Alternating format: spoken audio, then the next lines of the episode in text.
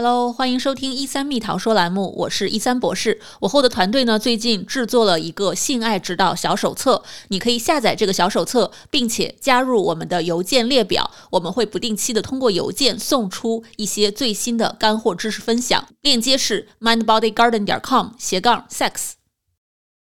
Hello，大家好，我是一三博士，来自美国硅谷，是美国硅谷一三心理诊所的创始人，也是美国加州这边的一位执照临床心理学家。不知道大家有没有听过我的另外一个 Podcast 一三说栏目？那我在那里做很多心理学的科普和采访的节目。我在拿到临床执照，并且开办了我的诊所之后呢，又在斯坦福医学院的睡眠科进修了三年多，并且在去年成功的拿到了美国行为睡眠医学会的睡眠心理学家的认证。那我今年开始进修美国性治疗师协会 AASECT 的 Sex Therapy 的认证。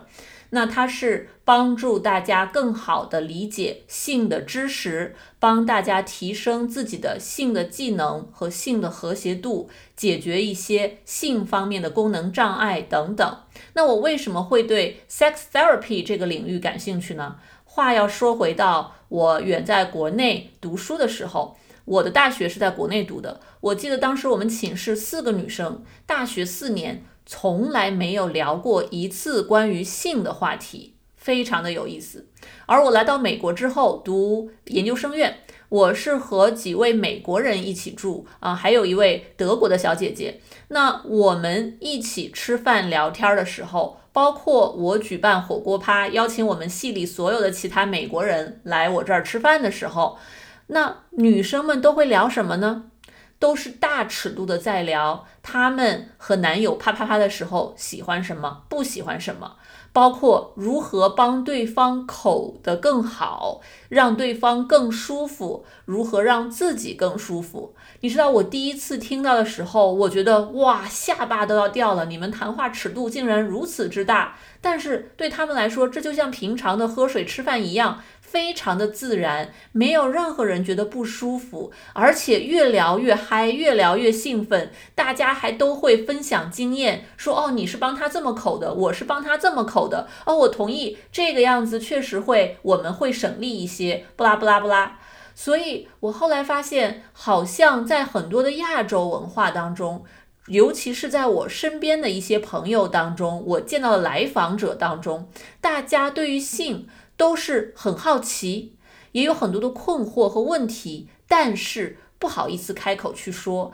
也不知道哪里去问。当我告诉周围的人我在学习性心理学，我在进修这个专科的时候，哇，我就有很多的来访者呀。不认识的不认识的人啊，会向我请教相关的问题，会向我要相关的好的资源。那我在想，既然我在进修这个专科，我不如在学习的过程中做一个性科普的频道，这样子又能督促我的学习，又能把一些好的理念知识传达出来。希望我的这一点点微薄的努力，可以帮助全球的华人来更多的了解性。背后的性科学和性心理，帮助大家降低对性的羞耻感，帮助大家能够在性生活中更多的获得一些愉悦感，更多的获得性的和谐程度。大家可以更愉悦的、更开心的、更充满幸福的一起啪啪啪，或者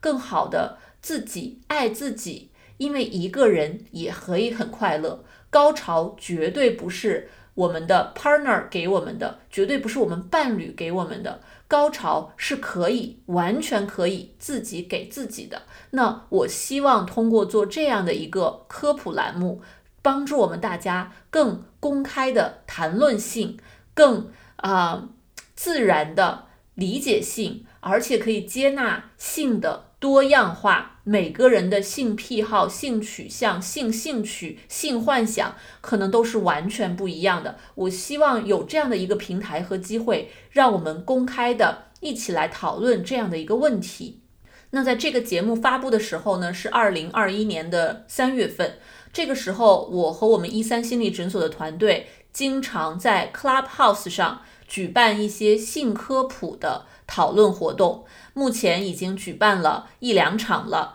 那我们也有一三心理诊所下面的一三蜜桃说的性分享交流群，大家如果对我们的微信群感兴趣，或者对我们 Clubhouse 上的活动感兴趣呢，都可以给我留言，也可以在 Clubhouse 上 follow 我，就是一山徐这个拼音，或者搜 Doctor 一山徐啊，或者搜一三博士都能够找到我。大家 follow 我就可以接到我们后续的关于睡眠和性的一系列的科普活动的通知了。如果大家有任何性方面的困惑，都欢迎单独的邮件给我询问你们的困惑。我之后会选择带有普遍性的问题呢，做成科普小节目发布出来，希望能够帮大家在一定程度上答疑解惑。但是性啊，这个东西真的是人和人的体验都很不一样。我也是希望大家能够用一种平常心，用一种开放的态度来对待这些知识，